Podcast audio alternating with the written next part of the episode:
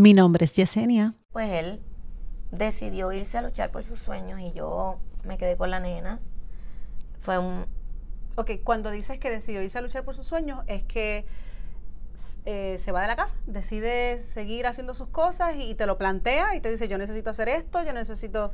Realmente fue una decisión que tomé yo, porque cuando yo vi en las condiciones en las que él estaba, Deprimido. deprimido y todo, yo tenía que escoger entre ser mamá de una hija o ser mamá de dos. Claro, porque no había calidad de vida en la No, casa. había- no. Y entonces él se fue para Brasil, después él estuvo en México, él hizo como siete bandas, él siempre intentó, intentó, intentó este, de tratar de, de- de recuperar su vida artística.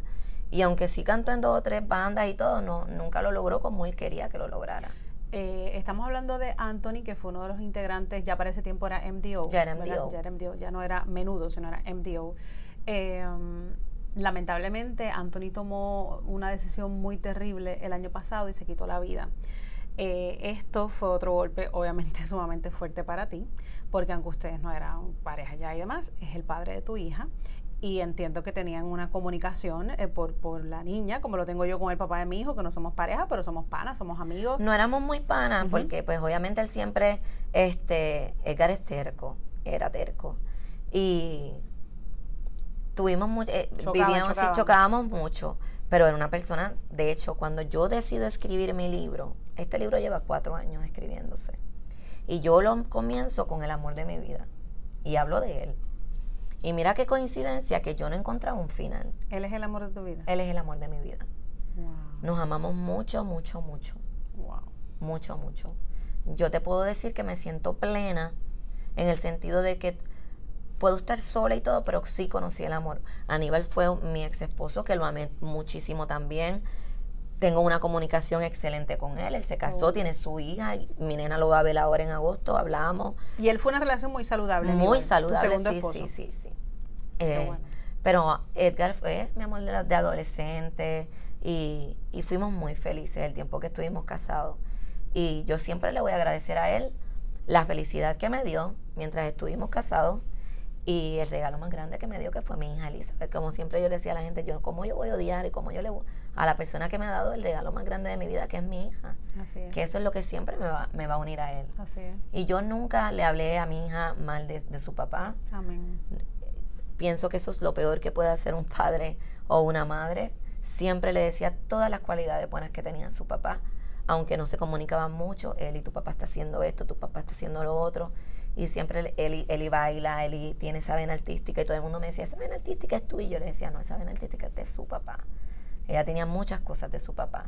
Yo siempre dije, cuando él crezca, pues ella se dará cuenta, ¿verdad?, de que las, todos tenemos defectos, todos Claro. tenemos cosas buenas y todos tenemos virtudes y todos tenemos Totalmente. defectos. Así que siempre, siempre fomenté mucho en ella. Michi, ¿y tu esposo te apoyaba? El, el que era tu esposo en ese momento, Aníbal, apoyaba esa comunicación saludable con el papá de tu hija. Sí, porque Edgar se desapareció por mucho tiempo. Oh, Edgar no era un papá, Edgar Presente. no era un papá presente.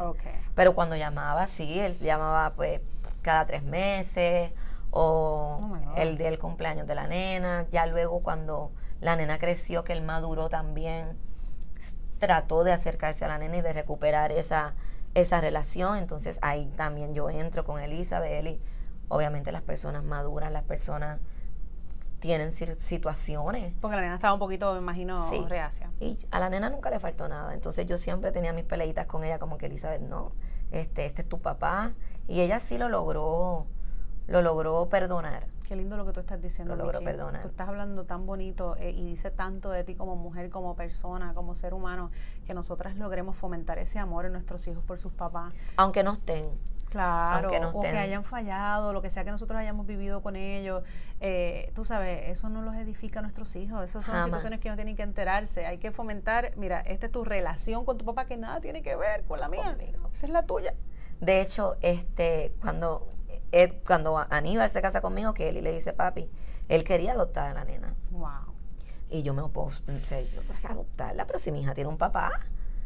Y él no, pero que mi hija tiene un papá, sea bueno, malo, regular, grande, chiquito, mi hija tiene un papá, tiene una raíz. Cómica, sí, ¿Entiendes? wow. Y él- ese es su papá. Y ella tiene que aceptar a su papá como es. Tú sabes, eso nunca, jamás en la vida pasó por, por mi cabeza. Y, y él es lindo y, yo me siento muy orgullosa de que él sea el papá de mi hija. Y yo te lo juro que si yo tengo que virar hacia atrás y darle para atrás al tiempo, yo lo volvería a escoger a él como el papá de mi hija. Porque yo lo amé mucho y él, es perfecta. Y una de las cosas que habla en mi libro es que digo que a veces las personas no regresan a uno, no porque no quieran, sino porque olvidan la forma de cómo hacerlo. Y yo pienso que eso fue lo que le pasó a él. Él olvidó la forma de cómo regresar. O sea, él luchando por sus sueños, Sí, sí. luchando también por su vida, por sobrevivir. Eh, y yo siempre lo digo en mi libro, él no es que no quería regresar, él, él olvidó el camino para hacerlo. Por eso es tan importante las herramientas, eh, que el- podamos leer historias como la tuya, que nos inspiren, que nos motiven, que nos den como una guía para seguir para adelante. Por eso es tan importante buscar ayuda profesional, eh, soltar eso que tenemos, porque probablemente a lo mejor si Anthony hubiese puesto más atención a esa salud de él emocional, Totalmente. es- eh, estaría tal vez con nosotros. Entonces, eh, las frustraciones eh, es un una explosión de emociones que te pueden llevar a una situación tan terrible como esa decisión que él tomó, que a veces yo no sé ni decirle decisión, porque yo no sé si es un mo- momento como de trance, que a lo mejor las personas ni, ni toman la decisión, sino como que ni, ni piensan, se bloquean. Eh, porque cuando sucede esto, que él, él se quita la vida, ya, ya tu hija es grande, ya, ya tenía 20 años, ¿no? Tendría más o menos 21, 20 sí, años. el año 21 años. Cuando pasa eso, ya tenía ya 21 años que eh, si fuese un niño yo creo que sería tres veces más complicado, por lo menos ya ella es adulta y me imagino que lo manejó eh, diferente, pero sigue doliendo igual, o sea, porque ella como hija se hará muchísimas preguntas también. Sí. Cuando a mí, fíjate per- que antes de eso, perdona, ¿había buena comunicación entre ellos? Cuando pasa esto, entre eh, ellos hablaban, pero no era una relación de, de- Yo no puedo, mira, yo no voy a jamás en la vida. Nunca hablé mal de Edgar. Nunca dije, nunca. A mí na- me pueden buscar en cualquier periódico, yo jamás. Yo nunca hablé sobre mi relación con él, ni si era bueno o era malo. Y no lo voy a hacer tampoco no. eh, bajo, ¿verdad? En su muerte, donde Menos una ahora. persona no se puede defender. Yo voy a decir siempre y voy a destacar todo lo lindo que él tenía. Siendo real y siendo sincera, la comunicación con él y con la nena no era, no era una relación de todos los días, papi, no, no. Pero sí, ella siempre, siempre él estuvo presente en su Sí, vida. él era mi, él es mi Porque yo me encargué de que él estuviera presente, aunque no lo estuviera. Amén. Siempre, siempre, siempre. Yo, eso es de tu papá, tú bailas como tu papá. Y cada vez, mi Elizabeth, todos los días, ella hacía un gesto y yo, ay Dios mío, Eli, te pareces tanto a tu papá. T- Todo el tiempo. Él, él siempre estuvo presente en la vida de ella porque yo me encargué de que fuera así. Y cuando sucede todo lo que sucede, fíjate que fue horrible porque dicen las, carac- la- las estadísticas Las estadísticas. que cuando una persona se quita la vida, no es que se quiere matar, es que quiere salir de alguna situación. Eso es una de las cosas más este, importantes que la, de- la gente debe de saber. Eh, y yo nunca he visto, ¿verdad? Nunca hemos visto una persona que se ah, quita la vida y regresa con sus problemas resueltos, ¿no? Exacto. Por eso yo siempre digo, Dios, en la vida te va a a, mandar momentos buenos y momentos malos, pero quiere que te quedes aquí, que los vivas todos. Claro. Y cuando Edgar toma esa decisión, estoy muy segura que fue bajo un impulso. De hecho, todavía me cuesta mucho. Digo, eso fue él tratando de llamar la atención y le salió mal. Es mi, em, conociéndolo, porque no es una persona, eh, nunca en la vida dio ningún tipo de signos de, de De que sería de- capaz. no, nunca, nunca. Y de hecho nosotros hace un mes habíamos tenido una conversación como de tres horas y habíamos hablado nada que tuviera que ver con dinero ni de la nena, estuvimos hablando de menudo y de un montón de cosas, fíjate, que se estaba despidiendo de mí prácticamente Oh, porque wow. Tuve esa oportunidad de hablar con él y de hecho le digo, a una de mis mejores amigas le digo, Cani, acabo de hablar con Edgar tres horas y parece que el tiempo no hubiera pasado nunca. Fue como si nunca hubiéramos dejado de hablar. normal. Y él me agradeció en esa llamada todo lo que había hecho por la nena. Oh, wow. Estaba muy molesto con, con lo de la serie de menudo. Eso a él lo, lo, yo creo que se fue una de las cositas ahí que él lo tenía frustrado, ¿no? La serie de Súbete a mi moto. Y que ese mismo día salió el trailer de Súbete a mi moto, que es cuando él este, se quita la vida Oh my God, ese mismo día. ese mismo día. y, él estaba muy, muy molesto. De hecho, eh, cuando, cuando en Facebook, cuando tú vas a la página de Súbete a mi moto, los, últimos comentarios son los de él.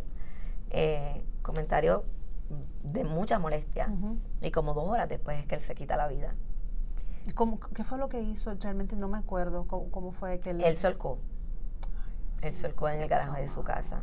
Quedó vivo, lo revivieron y estuvo una semana conectado, respirando por, ¿verdad? por una máquina artificial. cuando ya el oxígeno no llega a tiempo al cerebro y a ciertas partes, pues entonces hace unos daños como lo que le pasó a él. O sea, estaba vivo cuando lo, lo, sacan, pero ya el oxígeno... Y no se sabía el tipo de muerte cerebral que él tenía. Elizabeth tenía que tomar la decisión de desconectarlo. ¿Tu hija? Mi hija, porque era el familiar más cercano que él tenía. Él no estaba casado. Él vivía con su novia, pero no estaba casado. Exacto, tú no puedes meter la cuchara ahí. No, para nada, no Aunque yo, mi nena siempre, siempre se dejó llevar por mí. Y yo siempre le dije a Eli, Eli, tú vas a hacer lo que el papá de él quiera hacer. la decisión que el papá tome es lo que tú vas a hacer. Qué lindo, que también fomenta el respeto a, su, abuelo, ¿no? Exacto, totalmente. Eh, pero ya cuando, cuando empieza a pasar el tiempo, que obviamente la nena, mami, llama al hospital a ver qué es lo que está pasando, y yo llamo de parte de la nena, y fíjate que para tú poder desconectar a alguien, solamente necesitas tener un 5% de muerte cerebral. Imagínate cuánto hace un, número tan pequeño en la cabeza de alguien que con un 5% te pueden desconectar. Ya cuando sabíamos el tipo de daño que, que era bastante alto, no iba a tener ningún tipo de calidad de vida. Iba a estar en una cama postrado. Oh eh, y esa gente, tú sabes que viven un montón de años.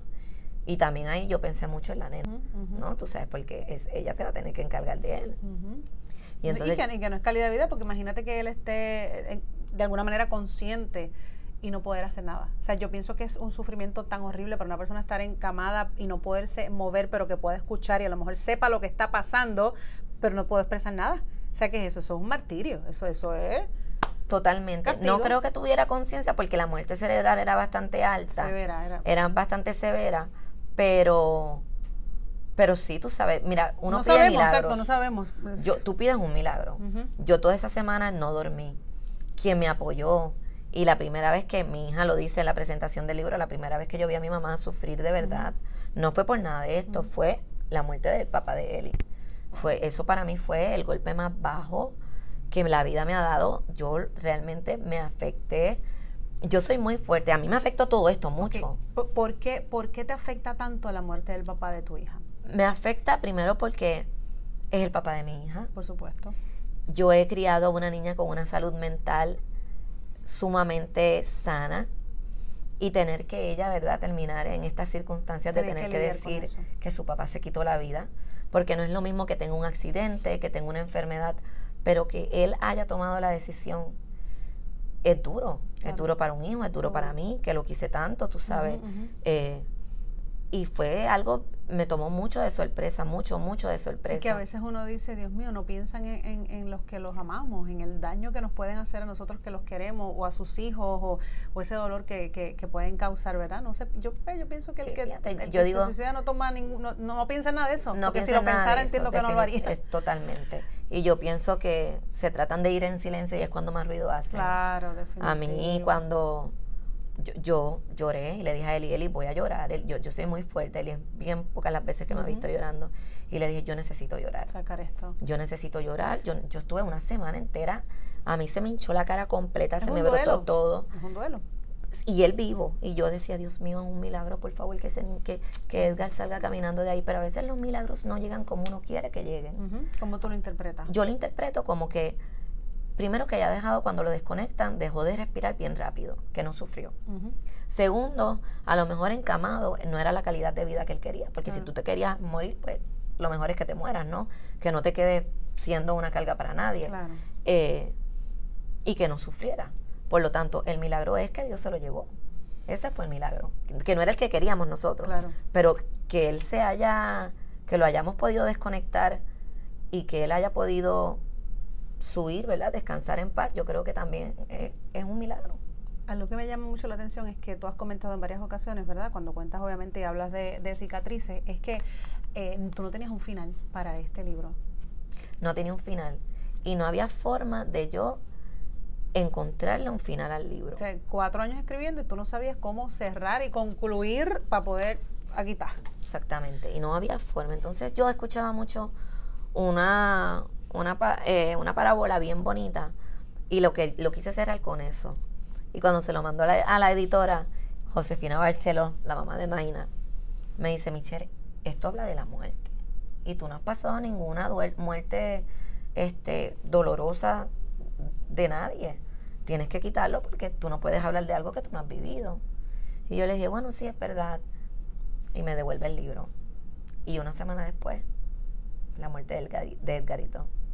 Por lo tanto, comienzo el libro con él y pues obviamente lo, lamentablemente, termino contando la historia y cómo lo superé también. Cómo, cómo, cómo tuve que superarlo porque yo sentí mucho miedo por mí. Porque yo dije, esto a mí, si yo no tomo cartas en el asunto y busco ayuda profesional, esto me va a tumbar en una cama y esto a mí no me puede pasar. Yo tengo que buscarle lo positivo a esto y ser racional. Y fíjate que con la muerte de él, yo renací. A todo lo que yo le daba importancia antes, a algún bobolón que me hacía cualquier cosa, por no decir otra palabra, o, o alguna persona que me hacía... Eh, sabes que uno siempre a veces es aquella me miró mal esto, por, estupideces. Así es. Y realmente cuando pasan este tipo de cosas, todo eso se minimiza y tú entiendes lo que es el dolor de verdad. No es lo mismo que te duele el corazón a que te duele el alma. ¿Cómo has logrado ir sanando? Primero, con mis amistades. Estoy muy pendiente a mis amistades. Estoy muy pendiente. Fíjate que cuando nosotros preguntamos cómo estás, es como un protocolo. Tú llegas a un restaurante, ay, ¿cómo estás? Ay, ¿cómo estás? Pero tú nunca escuchas a la persona decir cómo estás. Y hay que aprender a que la gente que tienes a tu alrededor, preguntarle cómo estás y escuchar, ni siquiera, aunque no te hablen, que esa persona esté bien. Aprendí a a querer más, a, que nadie se vaya de esta vida, ni yo tampoco, sin, sin ningún tipo de discordia. ¿Tuviste que tomar decisiones y sacar personas de tu vida? Sí. ¿Cómo lo hiciste? Bien natural. no Eso le cuesta a mucha gente. Yo, no, no, esto no es lo que yo quiero. La gente que te rodea es sumamente importante. Es sumamente importante y yo emocional. ahora mismo te puedo decir que yo tengo un círculo de amigos maravillosos yo me rodeo de gente gigante. Y cuando hablo de gente gigante, hablo de gigantes de espíritu. De corazón y de espíritu. De corazón y de espíritu, gente maravillosa, gente buena, gente que me quiere, gente que, que son personas maravillosas. Que no solo dicen quererte, sino que te lo demuestran. Totalmente. Para mi cumpleaños, yo, Edgar, este, ¿verdad? Lo desconectan en octubre 3 y en diciembre era mi cumpleaños. Y yo no quería hacer absolutamente nada. Yo decía, yo voy a agradecerle a Dios que estoy cumpliendo años, pero no me siento de celebración. Claro, te entiendo. Y ellos me sacaron de mi casa. Y yo veo los videos y me dan hasta, me da, hasta sentimiento porque yo los veo a ellos haciendo un esfuerzo. Es bien difícil que ellos me vean a mí en esta posición. Porque yo soy como que el, yo soy el, el tronco de todo el mundo. Cuando todo el mundo tiene un problema, viene a mí. ¿Entiendes? Y entonces esta vez era al revés. Entonces ellos estaban tratando como de buscar la forma de que yo la pasara bien y ellos me cantaron cumpleaños con ese, con ese amor, con ese entusiasmo, me trataban de hacer reír. Eh, y veo los videos y digo, Dios mío, qué, qué excelentes amigos yo tengo y qué, y qué maravillosos que... Pero eso lo has trabajado tú también. Obviamente, uno de, de hecho, uno de mis amigos cuando en uno de los saludos que me manda en la, eh, en la presentación me dice, tú tienes un peso muy grande, ¿no? Porque llevas un mensaje, ayudas a todo el mundo, pero también tus amigos tienen un gran peso porque no sabemos cómo recompensarte eso. Pero la realidad es que yo no busco recompensa. Yo creo que con la lealtad me basta, con que sean maravillosos, con que sean personas este, buenas y, y que yo estar para ellos y ellos para mí, mi familia también y mi hija obviamente. Son, son personas muy importantes en mi vida. Tengo un círculo pequeño, pero como te dije. De calidad. De calidad, de calidad. Qué maravilloso. Yo creo que lo más, lo más difícil en la vida es aprender a tomar decisiones inteligentes y saludables, pero sobre todo la palabra decisión, que mucho nos cuesta, Michi. Y yo creo que es la clave de todo. Y cuando yo le hablo eh, a las mujeres o a los hombres, porque mira, estamos contando una historia aquí de, una mujer que ha salido de un patrón eh, de maltrato, de abuso y de muchas situaciones, pero hay muchos hombres que están en situaciones también difíciles y yo pienso que es hasta peor, porque entonces un hombre hablar de que lo están eh, agrediendo o maltratando es hasta para ellos más humillante por el machismo, ese bendito machismo mundial que existe. Eh, pero siempre que, que, hablo de estos temas, trato de que entiendan de que aquí no estamos dándole instrucciones a nadie, ni estamos eh, pintando la vida como algo tan, eh, ay, tan sencillo y tan simple, porque la ves aquí bella y espectacular, pero aquí se llora también y se vale, oh, se vale tener días no tan alegres, porque a veces queremos ser perfectos y no es así, van a haber momentos que nos vamos a caer, el asunto es cómo manejamos esas emociones, qué decisiones tomamos, como tú bien acabas de decir, las personas que te rodean, eh, etcétera, etcétera. O sea que si tú, si le fuéramos a dar, eh, no quiero utilizar la palabra consejo, pero si fuéramos a dar una palabra de aliento. Mira, yo te voy a decir algo. En la vida, diariamente, todos los días tú tomas más de 200, 500 decisiones al día. Todos los días tú tomas decisiones. Me voy a levantar, no me voy a levantar. Voy a beber café, voy a beber leche. Todo, la vida se trata de decisiones. Y yo siempre digo que tú tienes en tu interior dos criaturas, la buena y la mala. Y tú decides cuál criatura, bajo tus circunstancias y todo lo que te ha pasado, tú vas a alimentar.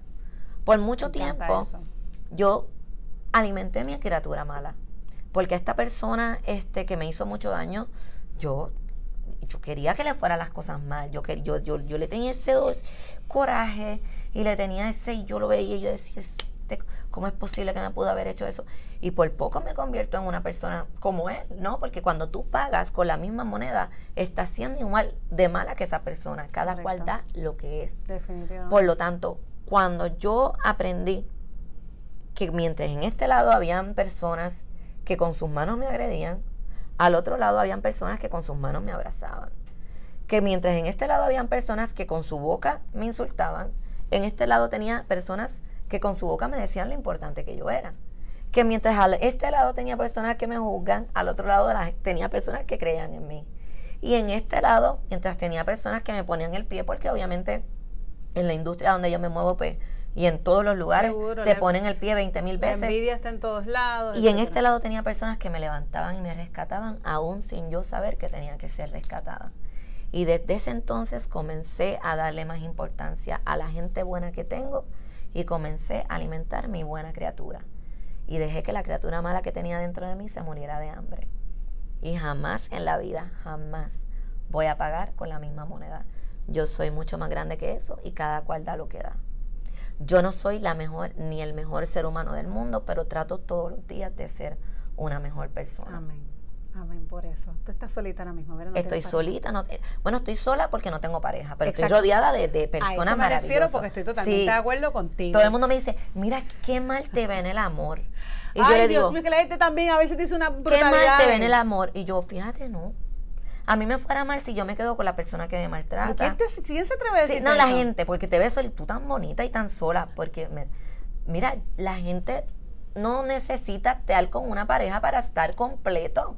A mí Dios me hizo completa cuando Dios me ponga una persona en mi camino. Que valga la pena, que, valga la complemente y que nos complementemos. Yo, pero ese no es mi, ahora mismo. Yo estoy muy feliz. Es que por eso vienen tantos problemas también, Michi, por el bendito temor a estar a, no, a, a no estar solo. O sea, no quiero estar sola, entonces me pego a lo primero que, a lo primero que, encuentro. Y ahí vienen los desastres. Y ahí es donde te va mal en el amor. A mí me va perfectamente bien porque yo, desde que me pasó esto, sé decidir. Y que debemos reconocer cuando es tiempo de sanarnos, de nosotras evaluarnos, estar con nosotras mismas para poder tomar unas decisiones inteligentes más adelante. Totalmente. Mira, fíjate que yo... Y no tenerle bendito temor a la edad y a la cosa. no, olvídate de eso. Y mira, yo le estaba contando a Anelisa, que fue mi co-host, le dije, mira, este libro sale cuando tiene que salir porque yo en este libro superé muchas cosas, pero no las aprendí. Porque oh salí a la calle a buscar los mismos patrones. Ay, ay, ay. Entonces también aprendí que en la vida las experiencias no son solamente para superarlas. Tú de todas las circunstancias y de todas las controversias, tú tienes que sentarte y ver qué Dios quiere que tú aprendas de eso. Para no repetir lo mismo. Para no ir a la calle a buscar los mismos patrones. Así es. Mira la muchacha que lamentablemente la semana pasada o hace dos semanas de 22 años que murió con una pareja que conocía hacía solamente dos, meses dos meses y su pareja estaba presa por violencia doméstica, ¿no? Y vuelve y cae en el mismo patrón. Y no es la única, yo también. O sea, todas cometemos ese mismo error. hemos pasado por lo Así que una de las cosas más importantes es sanar, tener una autoestima sana, un amor propio increíble. Y como dijo mi hija, y Eli, Eli dice, mami, tú siempre ponías a todo el mundo por encima de ti. Y ya es hora de que te pongas a ti por encima de todo el mundo. Yo doy siempre el ejemplo de cuando usted va en el avión. Cuando usted va en el avión y anda con un... Con un lo hablo aquí. Lo, ¿Qué es lo primero que te dicen? Eh, póngase la mascarilla usted primero y después se la pone a su hijo. ¿Por qué? Porque si usted no está bien, no puede ayudar a ese niño que necesita de usted. Pues ese ejemplo yo lo pongo en mi libro. Mira qué chévere. Ese ejemplo está en mi libro. Tienes que ayudarte tú para poder ayudar a los demás. Y, y no me arrepiento. Ahora primero soy yo, segundo soy yo. Eh, cuando no quiero salir no salgo. Claro.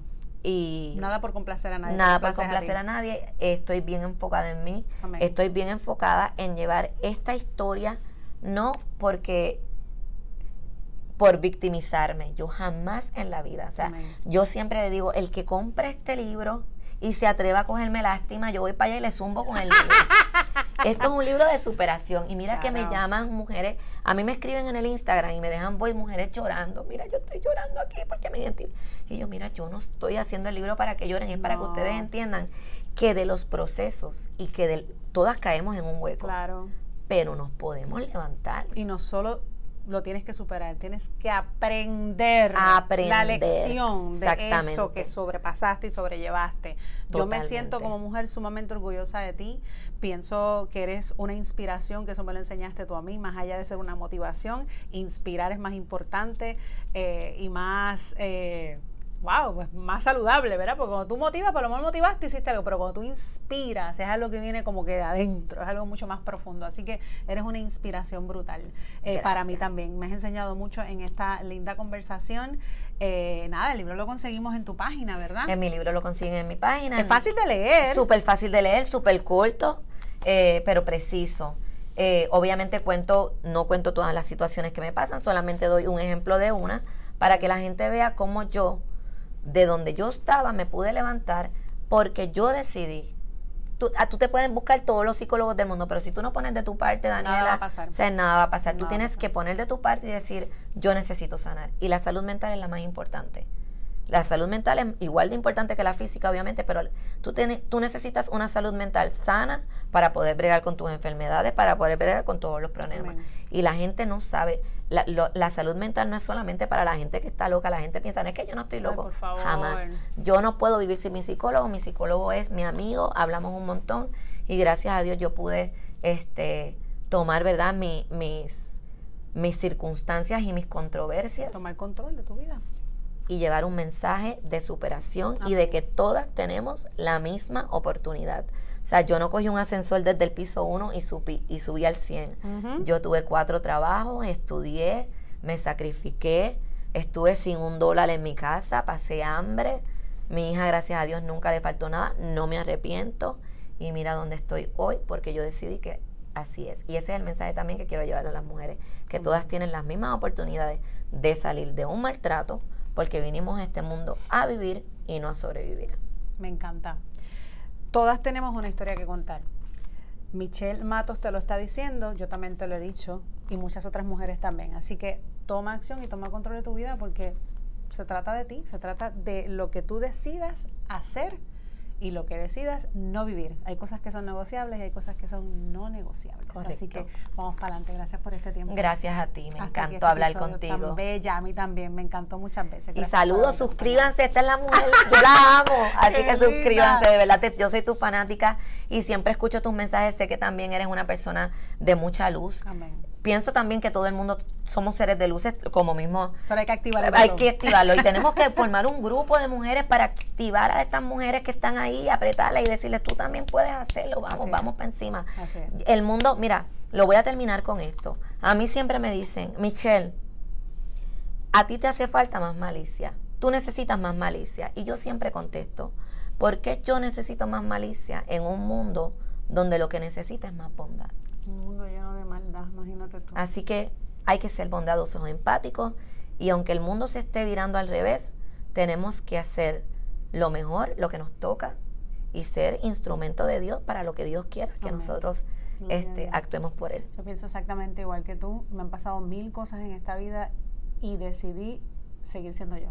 Nunca cambiar. Dije, yo no voy a cambiar porque esa es mi esencia. Yo no puedo dejar de ser yo. Yo Ahora yo escojo ahora a quien realmente yo le abro mi corazón y a quien saludo y sigo caminando. Exactamente. Se trata solamente de eso, cordialidad en esta vida y usted decidir a quien usted verdaderamente le abre, le abre el corazón, pero como bien dice eh, Michelle, hay que tener más misericordia y hay que tener más amor y más bondad porque este mundo necesita eso. Así que Estamos en tiempos muy difíciles. Estamos aportando al mundo. Alegría bomba Eser. Hasta la próxima. Gracias por tenerme Gracias. aquí. Besitos a todos tus seguidores.